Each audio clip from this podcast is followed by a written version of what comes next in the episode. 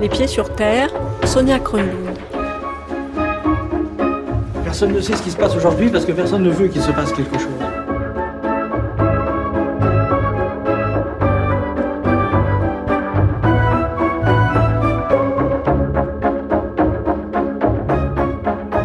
Allons-nous vers un monde sans contact, où on salue sans contact, où on paie sans contact, où on ne touche pas et où on voit à peine? Un monde où on travaille sans contact en préférant le SMS au mail et le mail à la visio, où on se voit au pire à travers un écran, un monde sans gestes déplacés, sans regard intrusif, sans commérage à la machine à café, sans odeur déplaisante.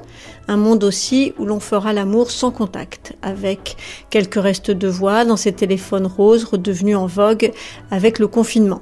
Et au mieux avec des machines, des jouets de plaisir sophistiqués et efficaces. Et si ce monde sans contact était plus safe, plus rassurant, plus protecteur, moins intrusif, moins violent que la vie en 3D je vous entends déjà choquer, arc-bouter, évoquer l'odeur de la terre, le goût des baisers, le bruit des billets de banque, la force des corps à corps, la langueur des réunions de travail IRL, le besoin des autres à la cantine. Et pourtant, faut-il qu'ils soient heureux sans contact pour être 60% ces Français à avoir voulu poursuivre le télétravail après la fin du confinement, selon un sondage CSA publié par le HuffPost. Et faut-il qu'elles assument le sexe sans contact, les femmes que nous rencontrons aujourd'hui, pour accepter d'en parler si ouvertement? Au départ, ce sont des femmes meurtries, atteintes dans leur chair, agressées, violentées. Puis elles se sont reconstruites avec des objets, ont retrouvé le chemin de leur corps et du plaisir avec des petites machines perfectionnées. On pourra les trouver tristes, on pourra les juger mal ou sans intérêt, et pourtant je parie qu'elles disent quelque chose de notre avenir, du monde de demain, qui pour être sans contact n'est pas aussi ennuyeux ou triste qu'on l'imagine. Tout de suite donc dans les pieds sur terre, Sex Toy, trois histoires par Pauline Verdusier, à ne pas laisser traîner entre toutes les oreilles, surtout les plus jeunes. En réalité, on ne sait jamais ce qui se passe, on sait simplement ce qu'on veut qu'il se passe. C'est comme ça que les choses arrivent.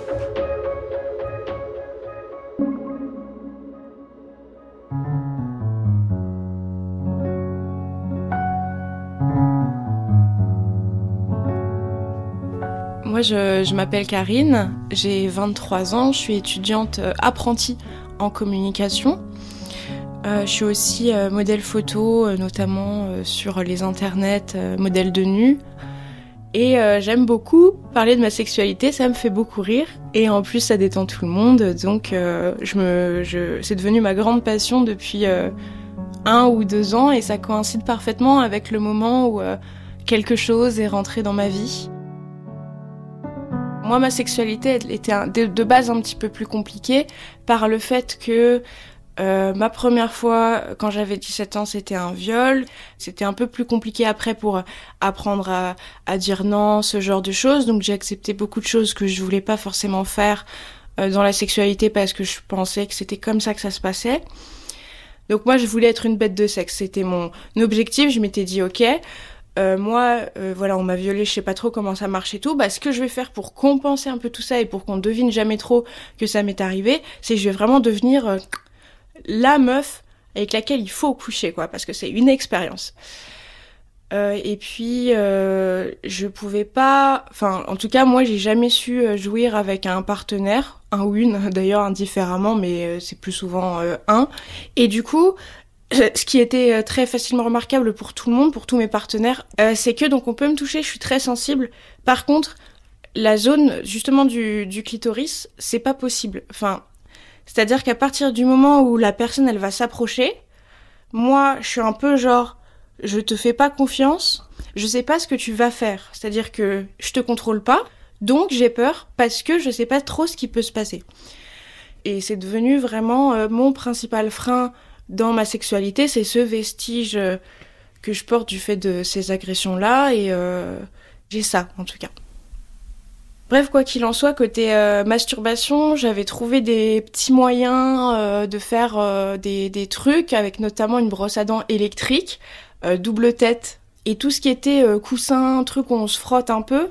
si je le fais, ça dure 30 minutes, quoi. Donc, il y a un moment, j'ai autre chose à faire de ma vie, je suis quelqu'un d'actif, donc faut que ça aille vite. Et donc un jour, euh, je parlais avec une amie euh, bah, justement de ces difficultés-là à, pouvoir jouir tranquillement toute seule. Et elle m'a parlé d'un truc euh, révolutionnaire, pas cher. donc ça s'appelle vulgairement un aspirateur à clitoris. C'est quelque chose qu'on pose sur son clitoris. C'est pas des vibrations, c'est de l'air pulsé. Il envoie de l'air, mais il l'envoie très vite de sorte à ce que ça, ça fasse comme un, un massage. Moi, parfois, quand j'imagine, j'imagine un peu les effets comme s'il y avait des espèces de bulles, mais tout plein de bulles, qui venaient euh, très vite s'éclater contre notre peau. Et euh, ça fait euh, jouir en 5 minutes, quoi, max.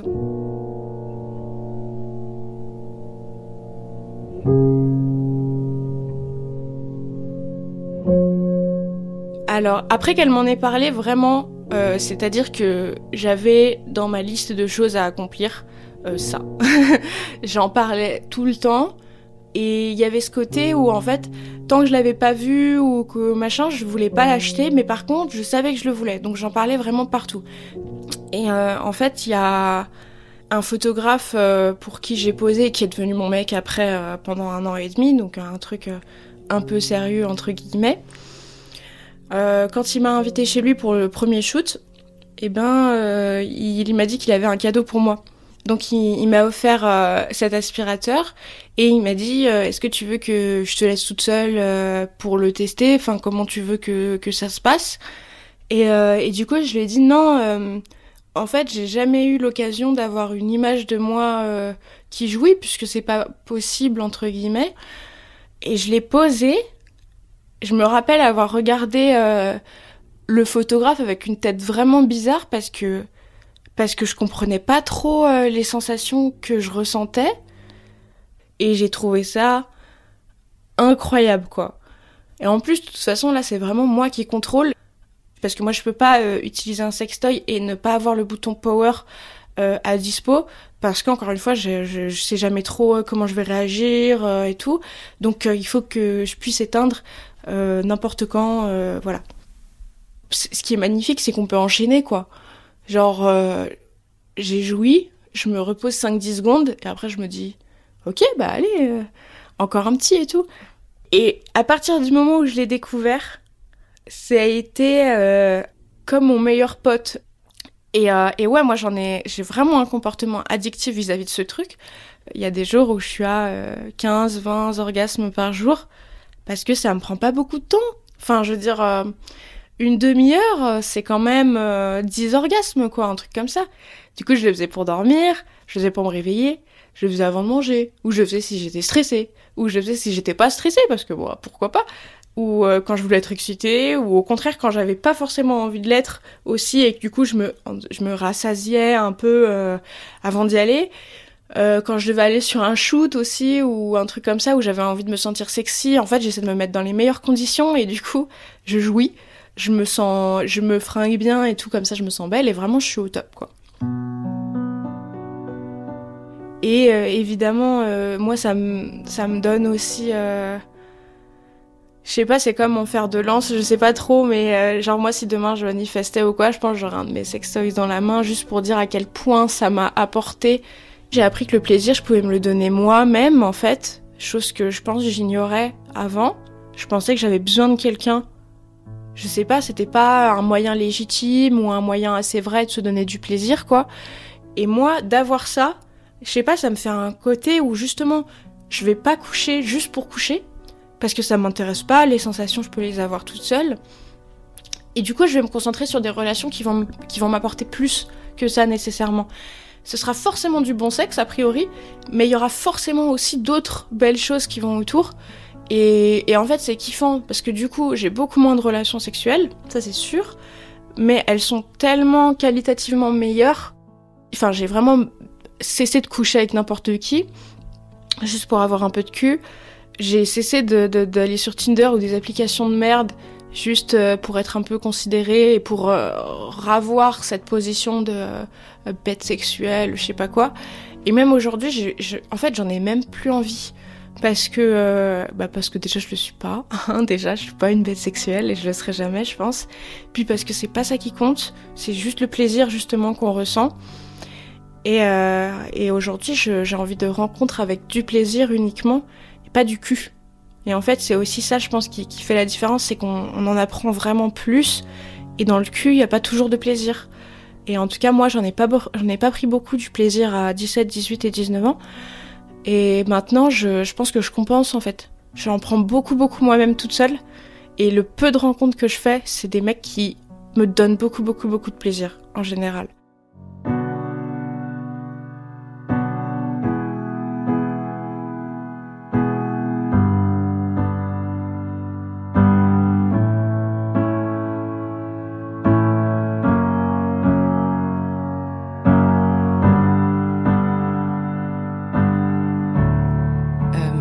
M'appelle Fanny Godbarge, euh, je suis militante féministe et activiste menstruelle à travers le collectif euh, Cyclique qui milite pour un, meilleur accès aux soins gynécologiques euh, pour les personnes concernées.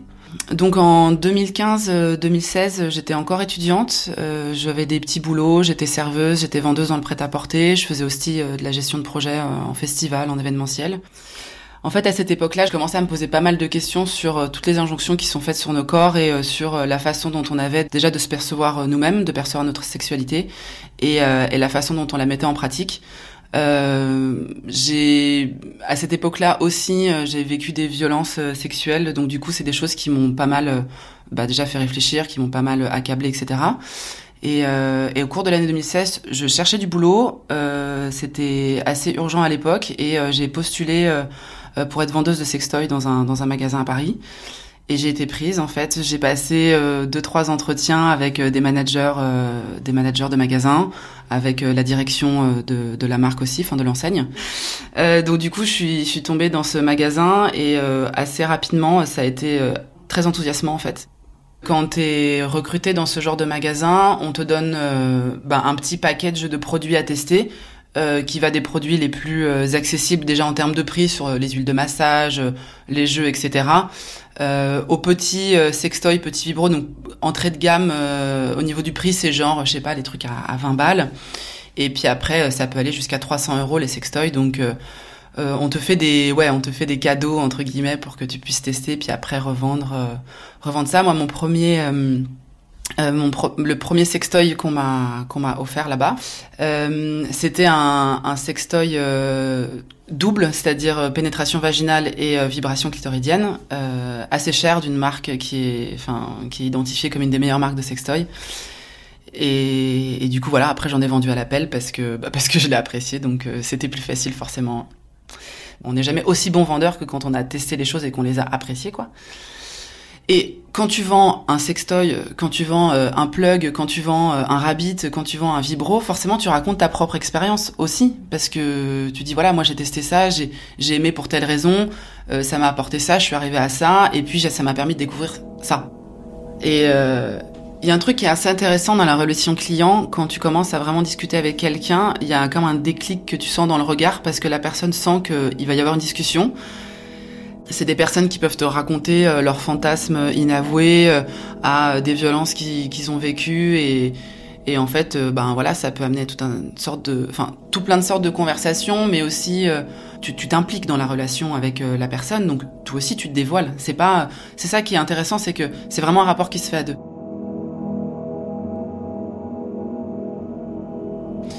Il y a une histoire aussi qui m'a marqué euh, au temps où je travaillais là-bas. Ça faisait pas très longtemps que j'étais là, mais euh, il y a une dame d'un certain âge, je dirais qu'elle avait plus de 60 ans, qui est rentrée dans le magasin et qui avait vraiment une attitude et une posture hyper fermée, quoi. Donc, euh, elle, je la laisse faire un tour de magasin euh, et puis je vais la voir au bout de 5-10 minutes et je lui dis bonjour, est-ce que vous avez besoin d'un renseignement? Elle me dit non, non, non, c'est bon, j'ai besoin de rien, etc. Donc je lui dis ok je la laisse tranquille. Et puis elle reste et euh, elle reste un petit moment. Et donc euh, je retourne la voir et je dis, euh, je lui dis, Madame, si vous avez besoin de quoi que ce soit, n'hésitez pas, je, suis là pour ça, quoi. Elle me dit non mais c'est quoi tous ces trucs là-bas là? Et donc elle, elle montrait le, le, coin sextoy. Du coup je dis bah c'est des sextoys, euh, c'est des objets qui servent à avoir du plaisir, euh, avoir des orgasmes, pourquoi pas, etc. Elle me dit ah oui d'accord mais ça, moi c'est pas mon truc, euh, je comprends pas les gens qui utilisent ça. Écoutez, euh, c'est bon, j'en ai assez pour aujourd'hui, puis elle se casse quoi. Et puis la semaine d'après, elle revient, donc je la reconnais tout de suite. Et je lui dis, ah, bah, vous êtes revenu et tout. Elle me dit, oui, oui, je suis revenu. Euh, mais croyez pas que je suis là euh, parce que ça m'intéresse. Elle me dit, oui, voilà. Euh, en fait, c'est mon ostéopathe. C'est un grand fou. il me dit que pour tous les problèmes que j'ai, je devrais investir dans un sextoy ou vos trucs là-bas, les vibromasseurs, etc. Et moi, je trouve que c'est n'importe quoi. Et je lui dis, mais qu'est-ce que vous avez comme problème? Elle me dit bah voilà ça fait des années que j'ai tout le dos et tout le bassin bloqué et en fait, j'endors pas la nuit. Euh, ça me, j'ai dû arrêter de travailler pour ça. Finalement, euh, elle commence à me raconter son, son histoire et sa vie sexuelle. Et en fait, elle me confesse qu'elle a jamais eu de rapport sexuel et qu'elle ne s'est jamais masturbée. Puis en fait, je comprends qu'elle a une vie compliquée, qu'elle a qu'elle a beaucoup souffert, euh, qu'elle a été victime de violences quand elle était plus jeune. Et elle finit par partir en me disant euh, bon, euh, elle me lâche quand même en espèce de merci parce que je comprends que c'est pas non plus une discussion qu'elle a tous les jours avec ses, ses potes ou son ostéo, je ne sais qui. Et elle revient une troisième fois. Elle me dit bon, euh, allez-y, racontez-moi vos trucs là-bas, à quoi ça sert. Et puis elle finit par me dire bon, écoutez, vu que je suis là, allez-y, je vais acheter, je vais acheter celui-là. Donc là, elle prend un, un toy. En fait, je me souviens très bien le toy que c'était. C'était un toy assez simple qui pouvait servir ou pour une pénétration euh, vaginale euh, vraiment point G avec une tête plate ou en stimulation externe clitoridienne, un vibromasseur en silicone très doux machin et euh, elle l'achète mais elle était je sentais qu'elle était genre un peu contente mais elle le montrait pas trop et puis quelques semaines plus tard elle revient et là elle avait vraiment changé de vraiment changé d'attitude vraiment changé de en fait vraiment changé de visage quoi et elle était hyper hyper contente et aussi hyper reconnaissante. Elle me dit bon voilà j'ai testé votre truc, je sais pas pourquoi je suis passée à côté de ça toute ma vie, ça m'a tout débloqué. Euh, je peux plus m'endormir sans me masturber. C'est maintenant c'est tous les soirs, ça m'aide à dormir, ça m'a débloqué mon dos. Je me sens, en fait elle se sentait vachement mieux dans son corps aussi quoi, enfin dans sa tête, dans son esprit etc. Et, euh, et du coup on a beaucoup discuté. Elle était super euh, émotive quoi vous me donnerez de vos nouvelles, j'espère que ça va aller pour vous, que vous êtes contente de travailler ici. Enfin, elle était vraiment euh, dans cette, euh, dans ce mode-là, quoi. Euh, autant il y a des gens qui sont là vraiment pour le fun, il y a des gens qui en connaissent un rayon, et puis il y a des gens comme cette dame qui connaissent rien et qui sont passés à côté. Alors après, ça ne veut pas dire que c'est une solution à tout prix pour tout le monde, carrément pas. Il y a plein de gens qui, évidemment, se passent très bien de ça.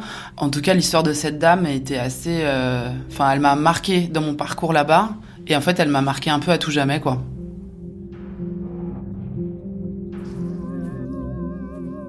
Et il euh, euh, y a un dilemme qui se posait très très souvent au magasin, c'était les couples hétéros qui rentraient, euh, donc qui voulaient un plug pour madame, comme ils disent.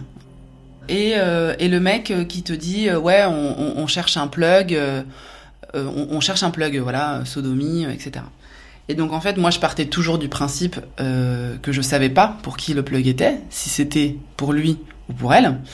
Et euh, arrivait toujours ce moment assez rapidement dans la dans la dans la relation de vente, c'est genre euh, c'est pour qui? C'est pour pour vous monsieur, c'est pour vous madame? Et là les mecs, ils étaient en mode non mais attends, tu m'as bien regardé, c'est genre limite je suis pas pédé, évidemment que c'est pour ma meuf et ça c'était mais tout le temps, quasiment tous les jours.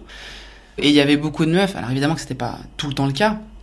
Il y a évidemment des des, des femmes qui qui ont envie de ça, mais il y avait aussi beaucoup de, de, de, cas, en tout cas là où je bossais, dans ce que j'ai pu vivre avec les clients, euh, des meufs qui avaient juste pas envie, quoi. Tu le sentais, et qui étaient là pour faire plaisir à leur mec. Et ça, c'était un truc. Euh, on en avait plein des clientes comme ça, même des clientes qui venaient seules.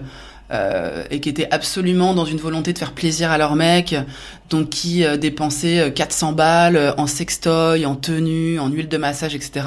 Et puis quand tu parles un peu plus avec avec elle, tu te rends compte qu'elle fait ça juste pour lui, mais à aucun moment pour elle. Et tu finis par lui dire, mais euh, et vous là-dedans, en fait, euh, votre plaisir à vous, euh, enfin, vous vous situez où? Dans la relation, dans le plaisir et dans l'échange, en fait Vous vous sacrifiez là clairement pour votre pour votre couple, pour votre mec.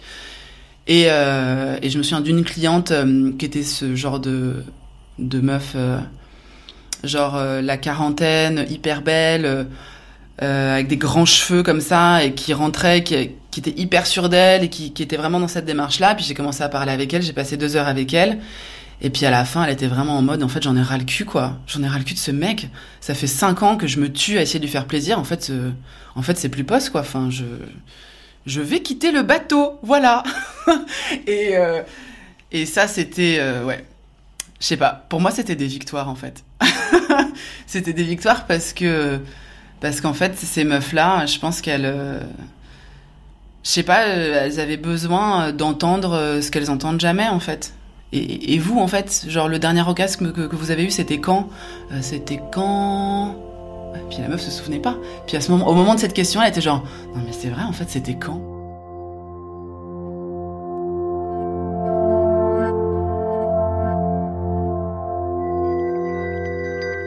Euh, Je m'appelle Zuki, j'ai 22 ans.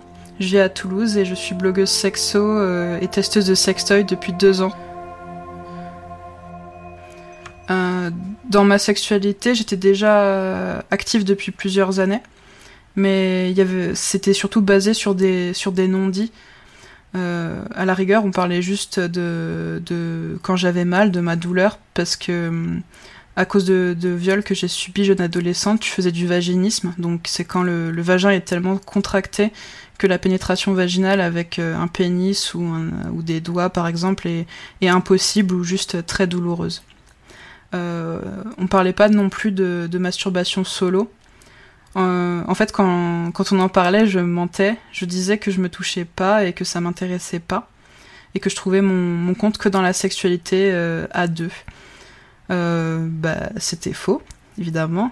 Je commençais à m'intéresser petit à petit de plus en plus au, au sextoy. Et euh, bah, je pouvais pas garder ça pour moi, il fallait que j'en parle. Mais je j'en parlais toujours de, de façon désintéressée, euh, comme, si, comme si c'était euh, les autres et pas pour moi.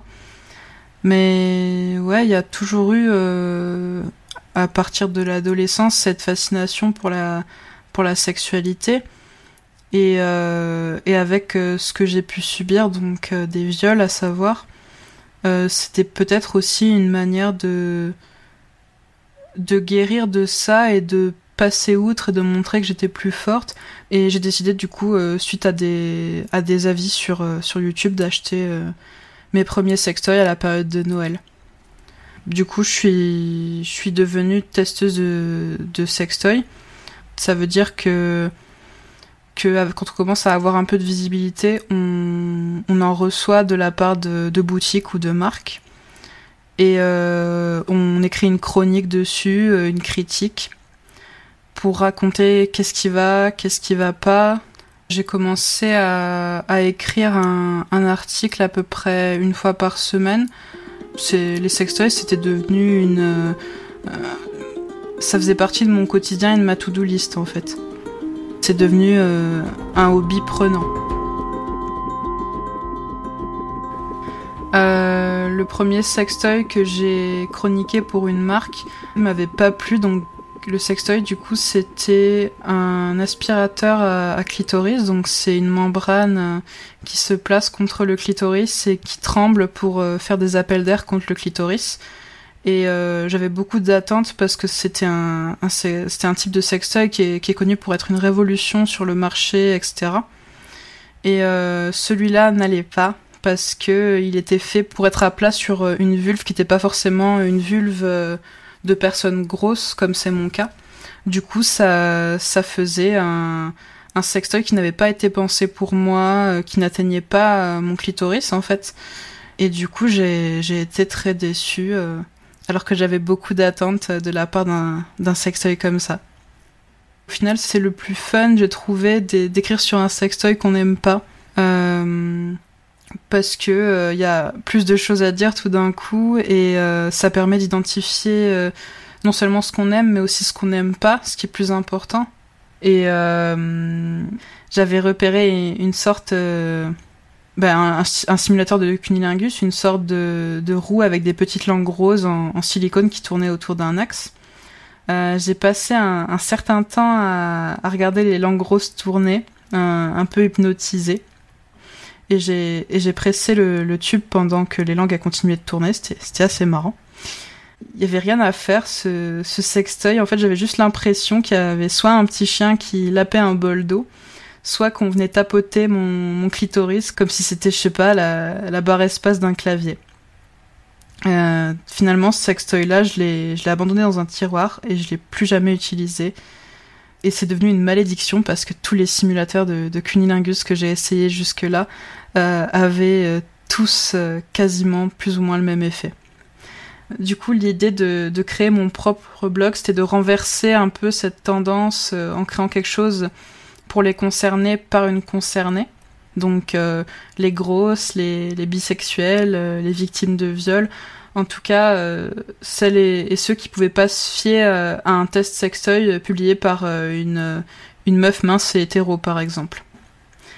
je pense aussi ça m'a apporté plus de sérénité dans la façon dont j'appréhende la sexualité, puisque je suis vachement plus sûre de moi, je suis quelqu'un qui qui vit avec un syndrome de l'imposteur en permanence et de cultiver une expertise dans ça, ça m'a permis de, de, le faire disparaître, au moins quand je parle de sextoy en tout cas, puisque j'en ai fait des, objets de pouvoir et d'autonomie dans ma vie.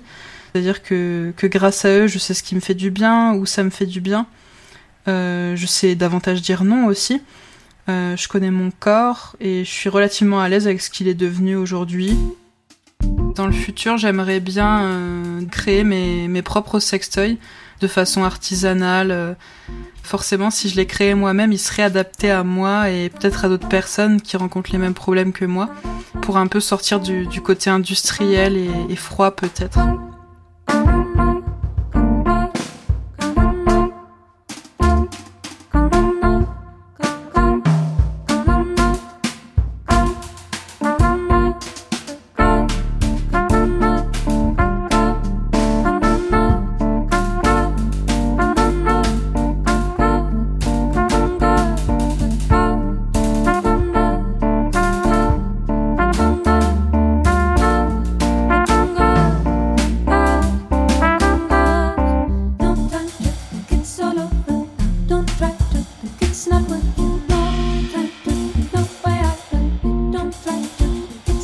C'était Sextoy, un reportage de Pauline Verdusier réalisé par Cécile Lafont et mixé par Philippe Mercher. Merci à Karine, à Fanny et à Zuki. Camille Richir s'est attaché de production des pieds sur terre et Sarah. Jerry, oui, c'est notre stagiaire.